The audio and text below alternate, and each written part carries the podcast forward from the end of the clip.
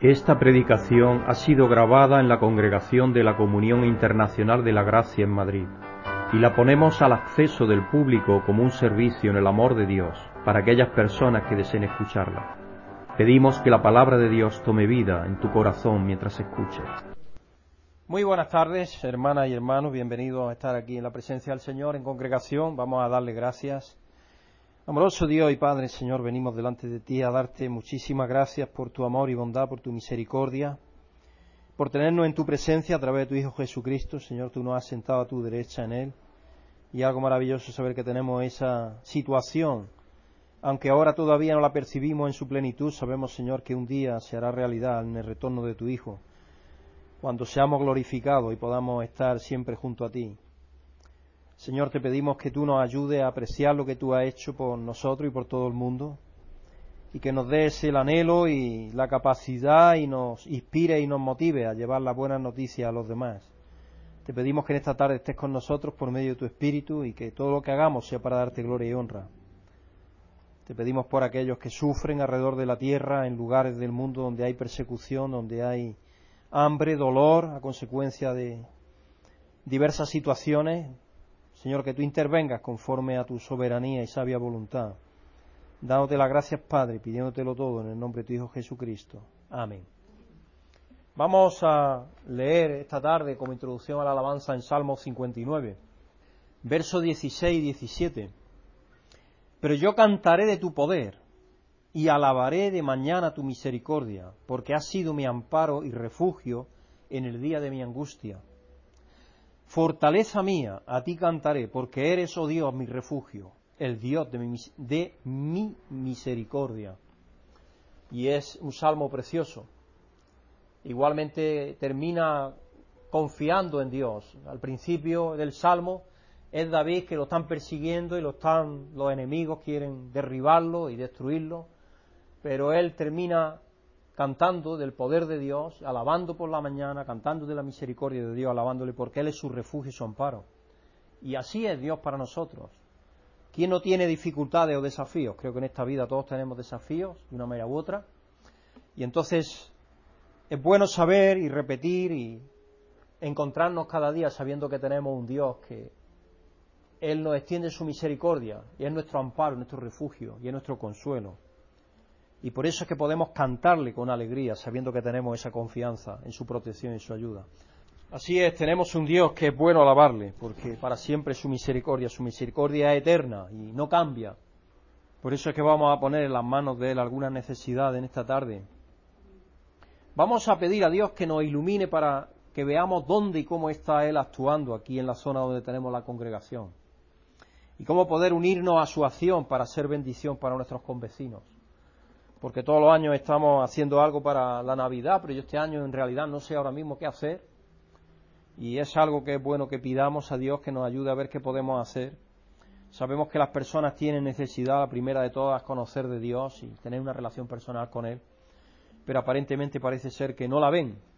Y entonces eh, tenemos que pedirle a Dios que nos ayude a ver dónde Él está actuando en nuestro medio para poder incorporarnos a esa acción en la forma que sea, como Él nos muestra, para que aquellos que están aquí alrededor de donde tenemos la congregación puedan ver a Dios actuando en nuestras vidas y tengan el deseo de venir a tener comunión con Él y los unos con los otros.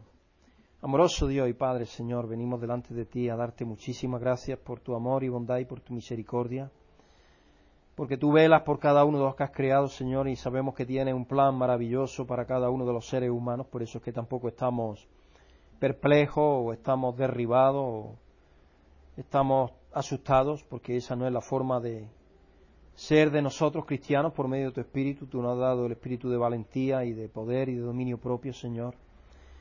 Pero, Señor, queremos ser útiles en tus manos, queremos ser instrumentos de bendición para aquellos que viven aquí en nuestro alrededor y para todos los que alrededor de aquí en España también podemos bendecir a través de la revista Señor, te pedimos que nos ayudes, que nos dé la capacidad de ver dónde tú estás actuando aquí en nuestro medio, aquí donde tenemos la congregación, Señor, que tú nos ayudes a, ver dónde tú estás actuando por medio de tu Espíritu para que nos podamos sumar a tu acción y poder ser colaboradores en la obra de tu Hijo Jesucristo, la obra que Él está haciendo para ti.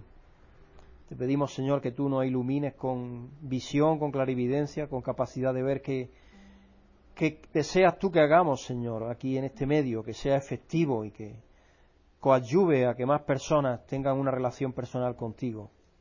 Así que te pedimos, Padre, que tú nos dé la sabiduría y el conocimiento y la capacidad de percepción para poder ser útiles aquí a, a tu obra en esta parte de, Madrid donde estamos situados, Señor, dándote gracias y pidiéndotelo en el nombre bendito y santo y justo de tu Hijo Jesucristo, nuestro Señor y Salvador. Amén. Amoroso Padre, te damos las gracias, Señor, por todas tus bendiciones que nos das cada día. Quiero poner en tus manos, Señor, a nuestros jóvenes, a los que están estudiando, Señor, para que ellos lleguen a conocerte de alguna manera, Señor para los que están sin trabajo, que tienen que salir fuera, Padre, lejos de sus hogares, lejos de sus familias, para que tú les bendigas y les ayudes en esas situaciones difíciles a veces, Señor. Porque siempre estar fuera del hogar, de lo que uno tiene alrededor de sus familiares, es difícil y complicado. Así que, Señor, pongo yo en tus manos estas necesidades de nuestros jóvenes. En nombre de tu Hijo Jesucristo te lo pido. Amén. Amén. Los pesimistas se quejan del viento. Los optimistas esperan confiadamente que los vientos cambien de dirección. Y los realistas ajustan sus velas en la dirección correcta. Arriesgate. Es cierto que puedes perder, pero hay, ¿has pensado en lo que puedes ganar? Entonces me pareció muy interesante esta reflexión, porque así es. No tenemos ni que ser tan pesimistas ni tan optimistas, sino ser realistas. Yo me considero que soy una persona realista y por eso me gusta estar informado también, porque a veces dicen que el pesimista es una persona bien informada, pero no lo creo tampoco, porque si está bien informado no debería ser pesimista. Debería tener siempre esperanza. Tengo saludos de Gabriel Burgués, está en Barcelona, como sabéis, y manda saludos para todos vosotros. Así como nuestro hermano José Luis Ayue, también mata saludos para todos, gracias a Dios están bien. Y Gabriel esta mañana me llamaba y me decía de qué va a hablar esta, esta tarde, qué va a compartir con los hermanos. Y voy a compartiendo un mensaje que tiene como título La posmodernidad y la verdad. Y no nos vale la escritura del mismo. Y se encuentra en Juan, capítulo 8, versículo 32, y Juan 14, verso 6. Buenas tardes, hermanos y hermanas. Dios bendiga a los que estáis aquí y a todos los que escucháis esta grabación.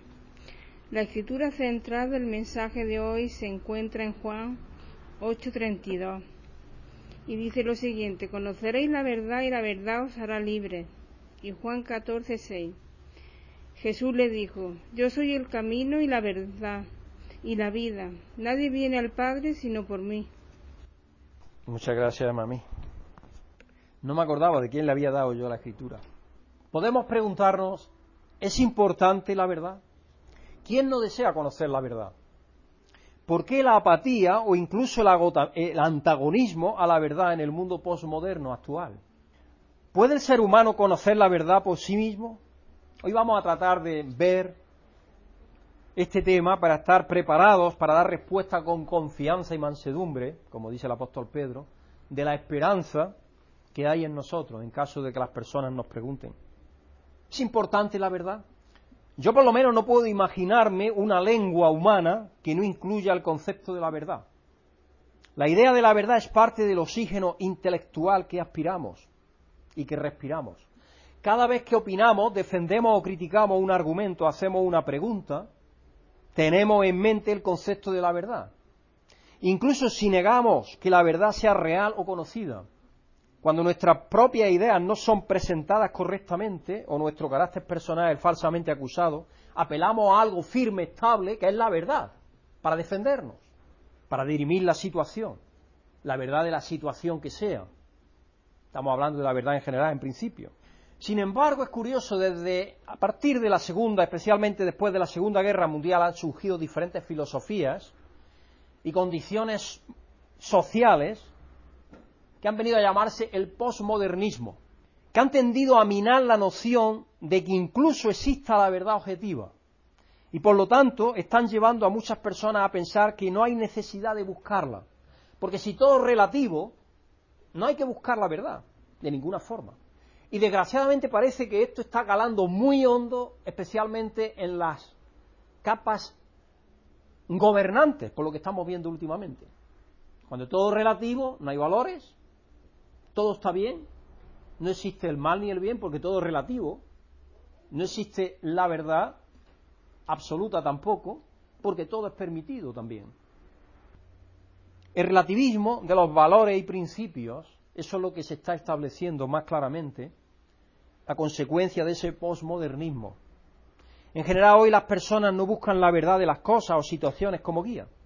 Al contrario, son cada día más las personas que expresan aprobación diciendo me siento confortable con esto y desaprobación diciendo no me siento confortable con esto. Es decir, es un sentimiento, es cómo te sientes, más que un absoluto de verdad. Eso es lo que está pasando en la sociedad. Me siento bien con esto. Entonces esto me agrada. Me siento bien. Estoy confortable. Más que es esto verdadero, es justo, es honesto, es puro, es sincero. Eso no, parece que no se lo plantea la gente. Me siento bien así, así que esto me, me hace sentir bien y ya está, con eso me, me satisfago. El confort es importante cuando se trata del mobiliario del hogar o de auriculares de sonido estéreo, pero debe ser totalmente irrelevante cuando se trata de la verdad. La verdad a veces no es confortable, precisamente. es todo lo contrario. La verdad a veces te irrita, te exaspera, porque sabes que no estás haciendo lo que debes de hacer, por ejemplo pero no, hoy parece que estamos poniéndole un antídoto a eso y estamos hablando cada día más de cómo nos sentimos, del confort, de cómo nos sentimos, de cómo estamos interiormente, más que de los valores que nos gobiernan. Y ese relativismo no es inocente ni ignorante, sino que la intención que tiene detrás es la de pervertir la verdad. Me viene a la mente el grito del profeta Isaías en Isaías 5, versículo 20, Isaías 25. Fijaos ya si el profeta Isaías estaba adelantado su tiempo. Aunque el posmodernismo no era, no estaba entonces, pero sin embargo parece que ese criterio estaba ya en la mente del ser humano, porque al ser humano le gusta estar confortablemente. Y decía el profeta Isaías, exclamaba, ay de los que a lo malo dicen bueno y a lo bueno malo, que hacen de la luz tiniebla y de las tinieblas luz, que ponen lo amargo por dulce y lo dulce por amargo. Es la perversión de los valores pervertir, es cambiar todo, darle la vuelta a todo. Y parece ser que ese es un deseo bastante patente y que permeabiliza a la sociedad bastante hoy. El conocido ensayista y novelista Aldous Huxley, Huxley, como lo dicen, escribió en su libro Fines y Medios lo siguiente sobre las maquinaciones del alma humana. La mayoría de la ignorancia se puede vencer, dice él. No conocemos por qué no queremos conocer. Es nuestra voluntad la que decide cómo y para qué temas usaremos nuestra inteligencia. Aquellos que no detectan significado en el mundo generalmente lo hacen por una razón u otra. Va bien para sus libros que el mundo no tenga sentido. Y después añadió, para mí, y sin duda que para la mayoría de mis contemporáneos, la filosofía del no significado fue esencialmente un instrumento de liberación. De nuevo está hablando él del relativismo. Si no hay valores, si no hay una escala de valores que determinen qué está bien, qué está mal, qué es verdad, qué es mentira, entonces, sin duda, eso es un instrumento de liberación, como él dice, de liberación falsa, porque lo que hace es no ponerte ninguna barrera a nada absolutamente. Entonces caes en la miseria más absoluta, caes en la autodestrucción como creo que después otro autor dice. El ateo Tomás Nagel admite en The Last Word, la última palabra, esto es un libro de, escrito en, en, Nueva York, Oxford University Press, en 1997, página 130. El teísmo es la idea de Dios. La repulsa a nivel más profundo que meramente rechazar las dudosas doctrinas morales, las reglas sociales y la influencia política de la religión. Deseo que el ateísmo sea verdad, dice él. Él es un ateo. Y me incomodo con el hecho de que algunas de las personas más importantes e inteligentes y bien informadas que conozco sean creyentes. Él admite eso. Entonces se enfada por eso. Porque él cree que tiene, ah, no se plantea ni siquiera si tiene la verdad. Lo que sí se plantea es que quisiera que todas las personas fueran como él. No es solo que no creo en Dios, y naturalmente espero que esté en lo cierto en mi creencia, es que espero que no haya Dios. No quiero que haya un Dios, dice él. Ese es el planteamiento que muchos ateos tienen. Es un planteamiento de creer, de tener más fe en su idea que nosotros los creyentes a veces. Es una religión. El ateísmo es una religión per se. Porque tienen fe en aquello que ellos no demuestran, porque no lo pueden demostrar tampoco, indiscutiblemente, pero hacen de su fe ese mantener que no existe Dios. Así que Nagel afirma tener un problema con una autoridad cósmica y que él reconoce ser algo común en nuestro tiempo.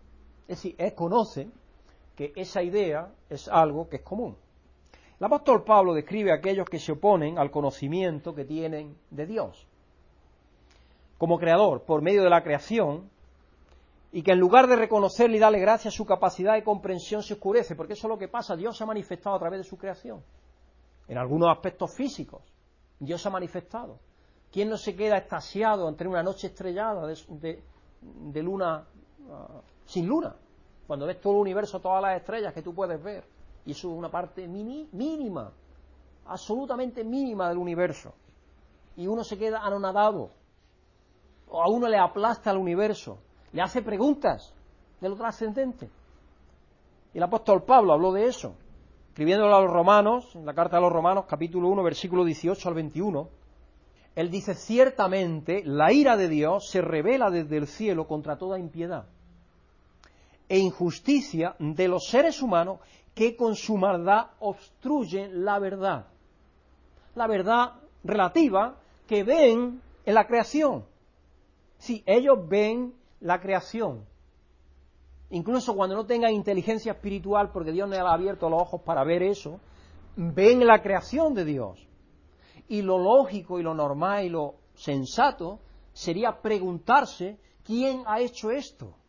Y entonces buscar la respuesta. Y en ese camino natural podemos decir, podrían encontrarse, por lo menos con el creador, de lo físico, de lo que ven. Pero Pablo dice ni siquiera eso hacen, todo lo contrario lo que hacen es, al contrario, se rebelan contra eso, contra esa verdad que se manifiesta. Y Dios dice que se revela desde el cielo contra toda impiedad e injusticia de los seres humanos que con su maldad obstruyen la verdad. ¿Y, ¿Y, qué está haciendo la persona que dice esto es fruto de la casualidad? Cuando sabemos que de la casualidad no viene nada. Porque esa es la verdad. Alguien ponía un ejemplo, dice, tú pon un montón tremendo uh, de piezas de un reloj, todas hechas ya. No estamos hablando de que no estén hechas, hechas, fabricadas, terminadas. A ver si siquiera el reloj se pone junto. estamos hablando de no estar hechas, están hechas ya. Cuanto más toda la creación, lo intrincado que es la biología, los seres de lo más grande a lo más pequeño, todo eso que venga de la casualidad. Están obstruyendo la verdad. Eso es lo que están haciendo. Y el apóstol Pablo no tiene pelo en la lengua y él dice lo que pasa. Y entonces él, dice, me explico lo que se puede conocer, y estoy leyendo de la nueva versión internacional, como sabéis, lo que se puede conocer acerca de Dios es evidente para ellos. Es evidente, no hay duda de que hay un creador, porque hay una creación. Pues él mismo se lo ha revelado porque desde la creación del mundo las cualidades invisibles de Dios, es decir, su eterno poder y su naturaleza divina, se perciben claramente a través de lo que Él creó. Ahí está, esa es la evidencia de que Dios es, de que Dios existe, de que hay un creador. Es todo el orden del universo. De modo que nadie tiene excusa. A pesar de haber conocido a Dios como creador, no lo glorificaron como a Dios ni le dieron gracias, sino que se extraviaron en sus inútiles razonamientos y se les oscureció el insensato corazón. Eso es lo que pasa, una vez de que niegan a Dios, el siguiente estado es ir más abajo, más abajo, más abajo, ¿Qué es lo que pasa. Es decir, esta sociedad, yo creo que desde Darwin en adelante, porque Darwin abrió un camino que puede tener parte de razón, pero otra parte lo que hizo traer grandes dudas al ser humano, porque lo que hizo fue quitar capacidad creadora a Dios, podemos decir, verlo como creador, que hasta entonces era la única visión que se tenía de Dios prácticamente. Pero desde él en adelante empezaron a verse otras posibilidades y dejar más y más de lado a Dios, aunque él nunca renunció de Dios, cuidado. Pero desde él en adelante, mucha gente, razonando, basándose en sus planteamientos, empezó a dejar más y más de lado a Dios.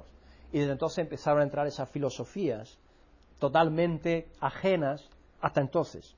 Sin embargo, hubo pensadores grandes y creyentes, como es el caso de Blaise Pascal, 1623-1662, él estaba escribiendo una serie de pensamientos, no sé en francés cómo se dice, pero son pensis, eso es lo que se escribe, pensamiento se traduce literalmente, y eran como reflexiones que él estaba reuniendo una y otra y otra y otra, y quería hacer un compendio para defender, apologético, para defender el cristianismo. Eso es lo que él quería hacer, pero murió antes de, porque si os dais cuenta, vivió poco tiempo, unos 40 años, cuarenta y tantos años, nos llegó creo, del 23 al 62, poco tiempo. La mayoría de las personas en aquel entonces no vivían mucho tiempo. Ahora estamos viendo la serie de Isabel y moría la gente bastante a menudo, ¿no?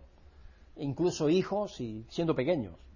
Y esa es la realidad. El mundo no ha sido siempre como hoy lo vemos, esto de que vivamos 80 años como media, casi, no es algo que es normal. Esto es de ahora y aquí en el mundo desarrollado occidental, porque hay todavía lugares en África y todo eso, en Malasia, en otras partes donde la gente no vive tanto, Filipinas, donde el promedio de vida es 50 y tantos años, a consecuencia de que no hay eh, eh, los medios que tenemos aquí higiénicos y sanitarios y todo eso que tenemos. Por ejemplo, no sé si viste en televisión recientemente, pero algo que aconteció hace poco, hubo una manifestación en India, algo impensable. Todos llevaban un urinal encima de su cabeza, un aparato, ya fuera un, lo que nosotros llamamos en Andalucía un urinal, o un váter en sí, un váter, lo que es el váter, hecho de cartón o lo que sea, porque lo que pedían en esta manifestación, cientos de miles salieron en India, es pidiendo que todos tuvieran un servicio sanitario. Porque allí a la mayoría de las aguas sucias van al centro de la calle, que corren al aire libre. Entonces, para nosotros eso es impensable y estamos en el mismo siglo, viviendo la misma época, pero sin embargo las condiciones son muy distintas. Entonces, Blaise Pascal decía, y como digo, esos pensamientos fue una defensa del cristianismo, de este filósofo y matemático cristiano, afirmó sobre la verdad, la verdad está tan oscurecida hoy, imaginaos ya en aquel tiempo, él decía, la verdad está tan oscurecida hoy y las mentiras tan bien establecidas que al menos que amemos la verdad, nunca la reconoceremos. En aquel tiempo ya. Entonces hoy, más todavía, si extrapolamos esa realidad hoy, cuánto más difícil es que la gente se ponga en contacto con la verdad. Porque es que no se busca, no se quiere, no se desea. Está ya tan establecida la mentira que ya la verdad no se busca. Y esa es la realidad que tenemos. La ilustración podemos decir que fue el, culmen del gnosticismo. Gnosticismo es el sabemos. El ser humano se arrogó a sí mismo el saber y definir qué era la verdad y qué no, y por medio de su razonamiento, como dice el apóstol Pablo, investigar, y lo que hicieron cada vez es caer más bajo el ser humano en la mayoría de las situaciones. El posmodernismo, en cambio, con una apariencia de humildad e influencia en gran manera por el relativismo, Dice, según afirma el erudito y comunicador John Stauhouse, no conocemos nada con certeza. Si pasamos de la ilustración, que como base tiene el gnosticismo, nosotros conocemos y decidimos qué está bien, qué está mal, qué es la verdad, qué es la mentira, el ser humano razonando solamente, sin ninguna base más, por sí solo. Después viene el posmodernismo, con el relativismo como base, con una apariencia de humildad y de influencia, en gran y influenciada, como digo, en gran manera por el relativismo que dice, según afirma el erudito y comunicador John Stackhouse, no conocemos nada con certeza, por lo tanto, todas las supuestas verdades pueden ser ciertas. Esta falsa humildad es insostenible por al menos cinco razones. La primera, el apóstol Juan nunca estaría de acuerdo con esta afirmación de que ningún ser humano sabe nada por cierto, ya que él afirma indubitativamente que Jesucristo es Dios encarnado. Capítulo 1 de Juan lo dice, en el principio era Dios, el principio era el verbo, y el verbo estaba con Dios, y el verbo era Dios. Entonces, y aquel verbo se hizo carne y habitó entre nosotros. Esas son verdades indubitables. Entonces él no estaría de acuerdo de ninguna de las maneras con este pensador y filósofo. La segunda razón por la cual se puede desbancar esta como algo que no es verdad, la mayoría de los postmodernos no son escépticos, sino realistas.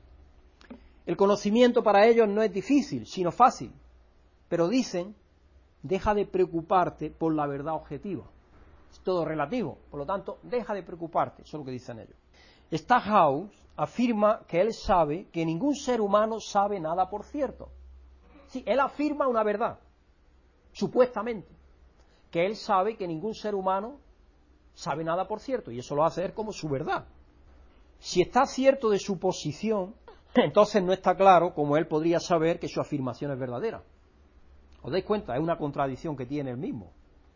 Pareciera que estuviese refutándose a sí mismo, por lo tanto, lo que él dice no se puede sostener, es insostenible.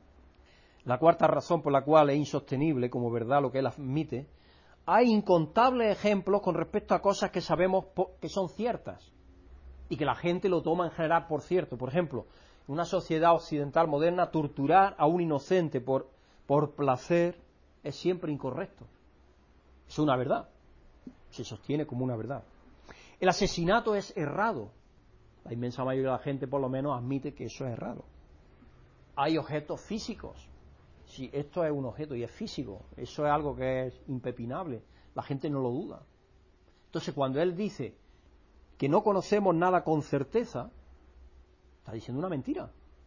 Pero la gente lo sigue, lo leen, lo catapultan, lo escuchan en las universidades.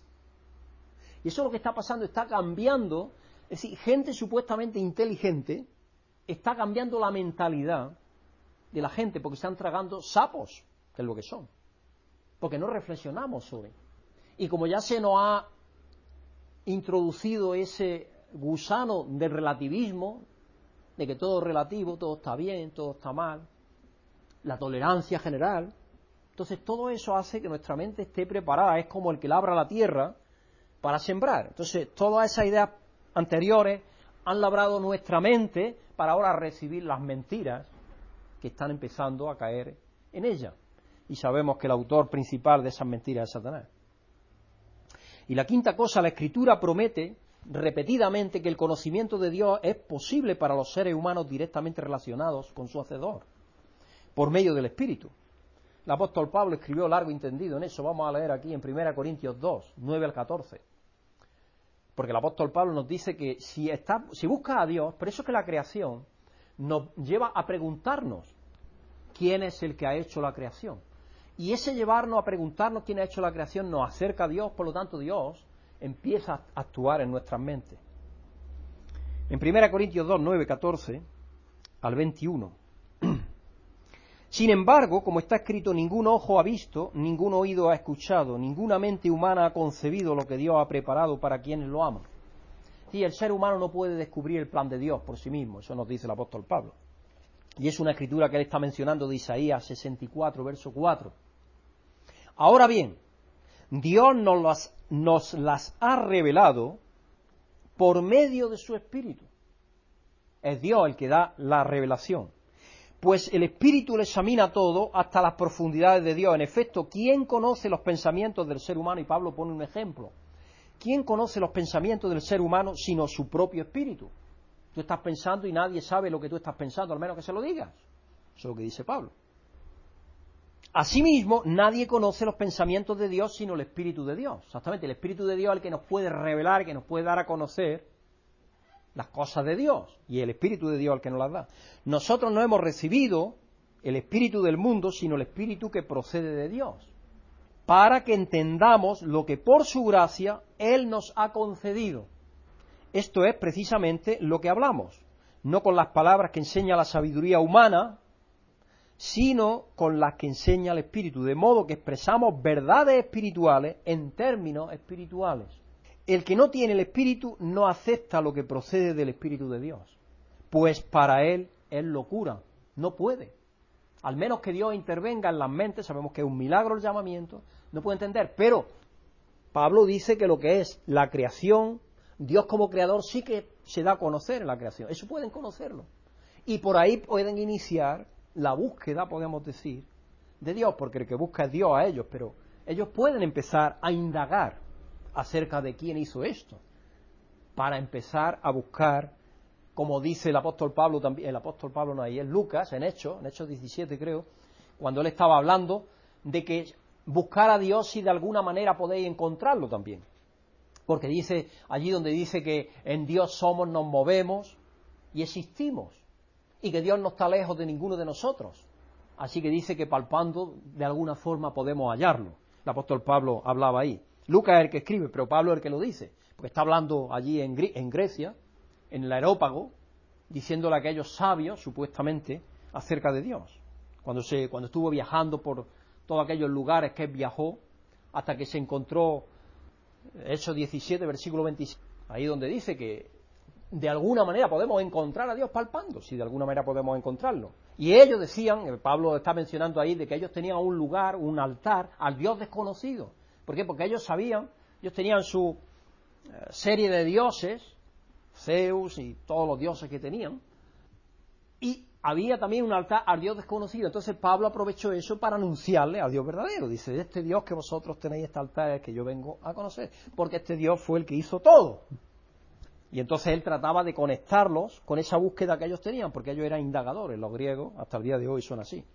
Lo que pasa es que muchas veces solamente polemizan y ese es su quehacer, hablar y hablar y polemizar, no indagar más profundamente y comprometerse. Desgraciadamente hasta el día de hoy no tenemos, por ejemplo, iglesia en Grecia. Se trató de levantar una iglesia, pero no. Porque son así. Es parte del griego en general el criterio que tiene.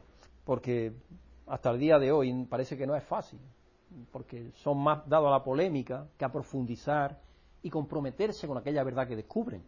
Entonces es algo que es parte de su carácter posiblemente.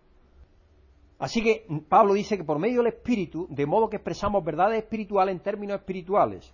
El que no tiene el Espíritu no acepta lo que procede del Espíritu de Dios, pues para él es locura, no puede entenderlo, porque hay que discernirlo espiritualmente. Por eso Dios nos da el Espíritu para discernir espiritualmente. Y es el Espíritu de Dios el que nos lleva a entender y comprender. Así que podemos tener confianza intelectual en lo que creemos, aunque no tengamos prueba absoluta física. Porque la gente, la gente, los ateos y otra gente que no cree y otra gente que le gusta dirimir, te dice, bueno, demuéstrame que Dios es. Yo generalmente a esas personas le digo, demuéstrame que no es. Le devuelvo la pregunta, porque no van a poder hacerlo.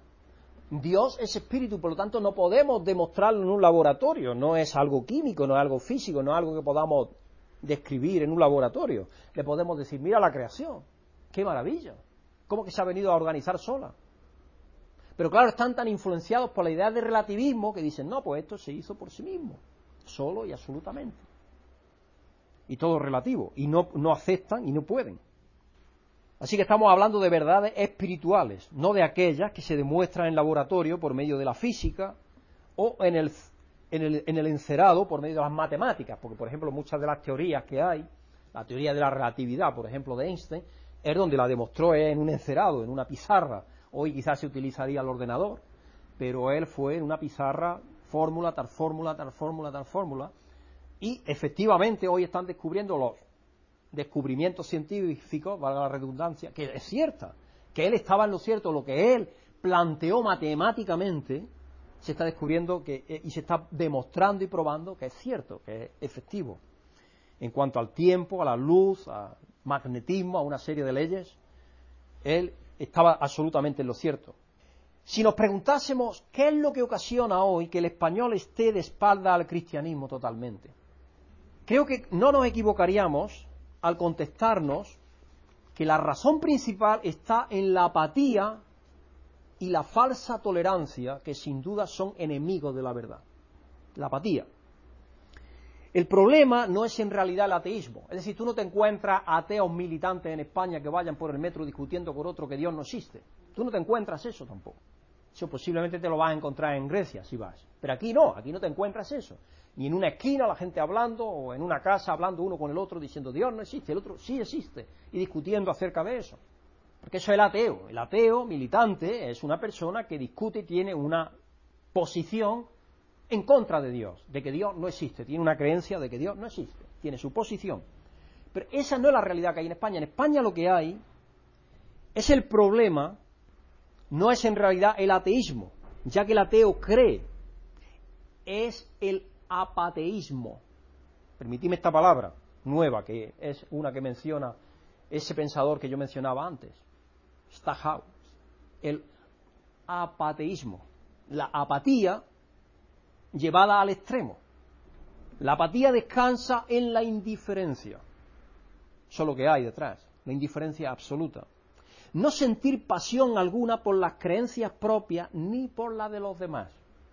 Me importa un bledo lo trascendente.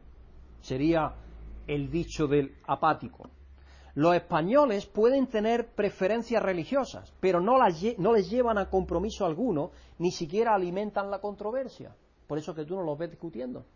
El apateísmo parece ser una toxina epidémica en España. Esa es mi percepción. Es lo que percibo. Es lo que concluyo. Sin embargo, para el cristiano comprometido, una actitud apática sobre el destino eterno propio de otro ser humano no es una opción. Esa no es una opción que podamos tener como cristianos. Jesús advirtió a la iglesia en la Odisea que los apáticos lo vomitaría de su boca por su actitud tibia. Esa misma advertencia es para nosotros hoy. En Apocalipsis 3, el mensaje que recibe Juan directamente de Jesucristo, porque es de Jesucristo de quien la recibe, en Apocalipsis 3, versículo 14 al 16, aquí está hablando de las diferentes iglesias, pero llega aquí al versículo 14 y escribe de la condición que tenía en general las personas, los cristianos en la iglesia de la Odisea, que eran siete iglesias que existieron en Asia Menor. Escribe al ángel de la iglesia de la Odisea. Esto dice el Amén, el testigo fiel y veraz, el soberano de la creación de Dios. Conozco tu obra, sé que no eres ni frío ni caliente, ojalá fueras lo uno o lo otro. Por tanto, como no eres ni frío ni caliente, sino tibio, voy a vomitarme a vomitarte de mi boca. Eso le dice Jesucristo. La tibieza no puede ser, la indiferencia, la apatía, no puede ser parte de nuestra vida cristiana. Nosotros tenemos compromiso con la verdad. Y la verdad, como se nos ha leído, como Brígida nos ha leído, es Jesucristo. Él dijo, yo soy la verdad, yo soy el camino, la verdad y la vida. Él es la verdad, la verdad absoluta, esa que buscamos. Él es. Esta apatía no es sólo justificadora en nombre de la tolerancia, sino animada por la inacabable diversión aportada por la cultura del entretenimiento. Esta cultura se muestra en la pegatina que dice he abandonado la realidad. Ahora estoy buscando una buena fantasía. Y eso va acompañado, yo pienso, del consumo, por ejemplo, de las drogas. Porque el consumo de las drogas modernas, o las no tan modernas, como por ejemplo la marihuana, lo que pretenden es huir de la realidad y buscar una fantasía para vivir en ella. Entonces, para que veáis todo lo que hay en las costumbres, en la forma de ser, en lo que se usa para divertirse, entonces está unido porque todo ha sido permeado por el relativismo, por el postmodernismo, por todo eso. Todo ha sido, podemos decir, untado de ello. Tiene una base de ello. Y cuando viene la diversión, la diversión lo que busca precisamente es huir de la realidad para vivir en una fantasía. Entonces esta pegatina tiene mucho de realidad. Cuando dice, he abandonado la realidad, ahora estoy buscando una buena fantasía. Cuando estuve en Inglaterra para la conferencia, la última conferencia que tuvimos a, primeros de noviembre, Shirley Henderson fue a recogernos al aeropuerto, a algunos de los directores, de los líderes nacionales de la iglesia, y ella nos preguntó cómo estaba la respuesta de Dios en nuestras naciones. Porque hay el interés, oye, ¿cómo responde la gente en España? ¿Cómo responde en Alemania? ¿Cómo responde en Suiza? Y yo le dije que en España parecía que las personas no tenían ya nunca más las grandes preguntas existenciales que el ser humano se ha hecho durante muchos milenios. ¿Quién soy yo? Es una pregunta que ha estado haciéndose el ser humano a lo largo de milenios, pero parece ser que ahora la gente no se la hace. ¿Quién creó todo el universo? La gente yo creo que no se plantea eso. Porque si se lo planteara buscaría respuestas a ello. Entonces leería acerca de lo trascendente, se encontraría por lo menos con la palabra de Dios. Aunque fuera por mera curiosidad.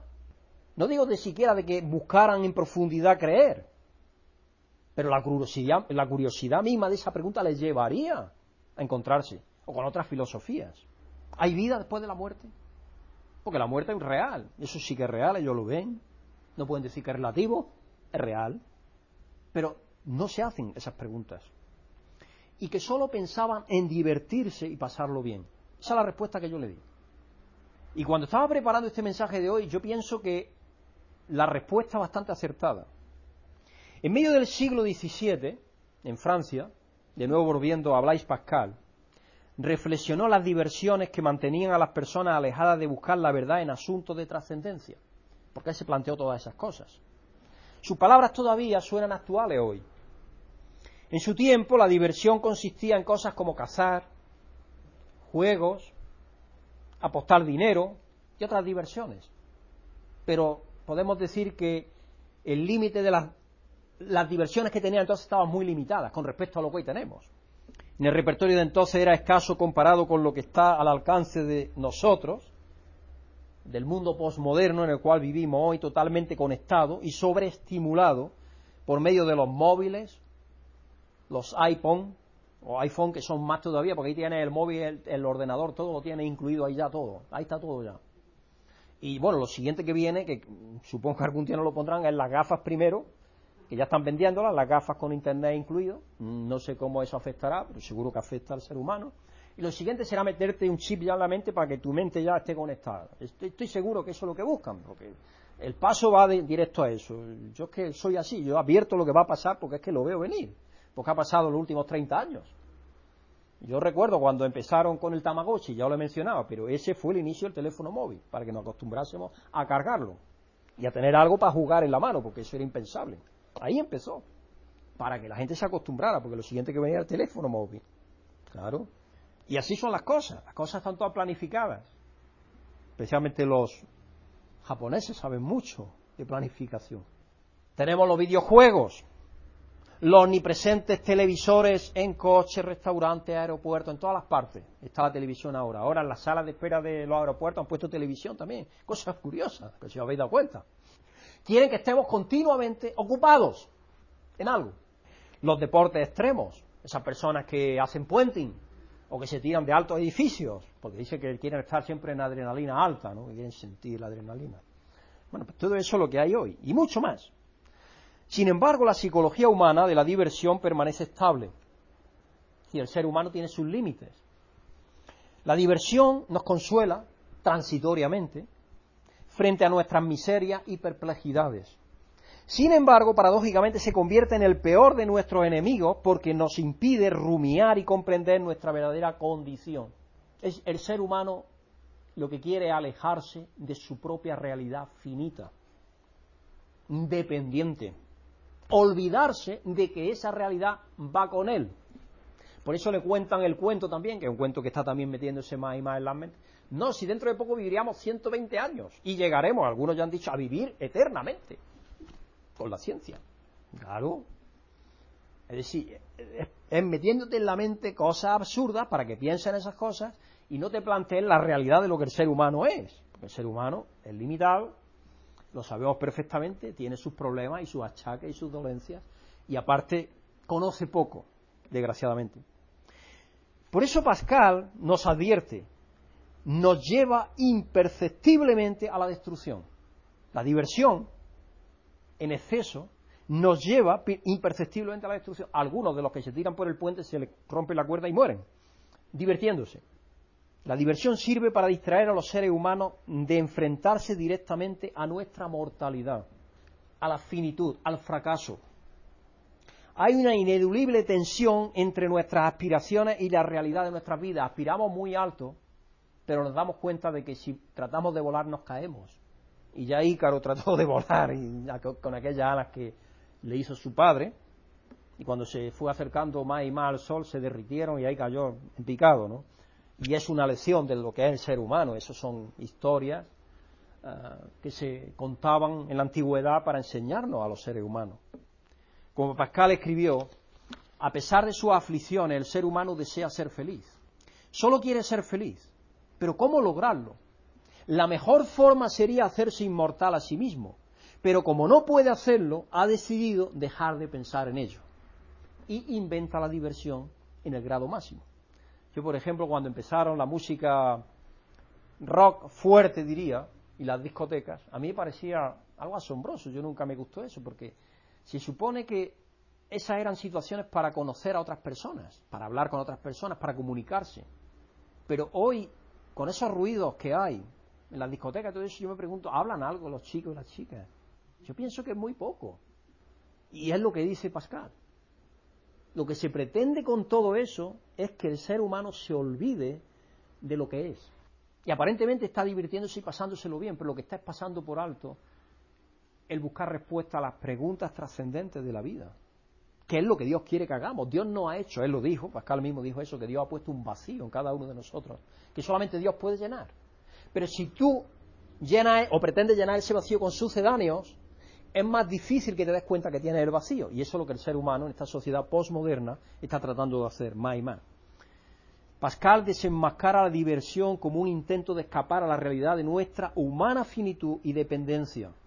La electricidad puede irse, la pantalla puede congelarse o podemos perder la conexión. Pero aún más, nuestro sistema sensorial puede congelarse, puede romperse, cómo perdemos nuestra visión, la agudeza auditiva, el olfato, todas las demás placeres corporales, es más difícil de confrontarlas y más fácil de perderlas. Y yo pienso que el predicador en Eclesiastés nos dejó un versículo tremendo, en Eclesiastés 12, versículo 1, que dice algo que es una verdad tremenda, con respecto, por ejemplo, a esta gente posmoderna y relativista. Y nos dice, nota una sabia advertencia, Acuérdate de tu Creador en los días de tu juventud, antes que lleguen los días malos y vengan los años en que digas, no encuentro en ellos placer alguno. Porque eso es. Llega un momento en que no ves, no escuchas, no sientes ni padeces. Y podemos decir que el culmen de eso es la muerte.